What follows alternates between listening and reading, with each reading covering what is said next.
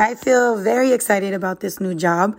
To be the first female to do this in the LBE from El Paso, Texas, and representing the Sun City and Juarez communities, it's an incredible honor for me. Um, I feel like there's a lot of pressure to represent women in this industry well and to do the best of my ability in hopes of, you know, opening the door for other qualified females in the future. Um, I'm very grateful to be at the side of Coach Aragon and to continue learning the most from him each and every day. The opportunity for me and my career is very humbling and I can only say thank you to him and the Indomables for trusting that I'm qualified and capable of fulfilling the duties the position requires. Um, yeah, I'm just very excited. So with that, I guess I will start really cracking down on becoming fluent in my Spanish.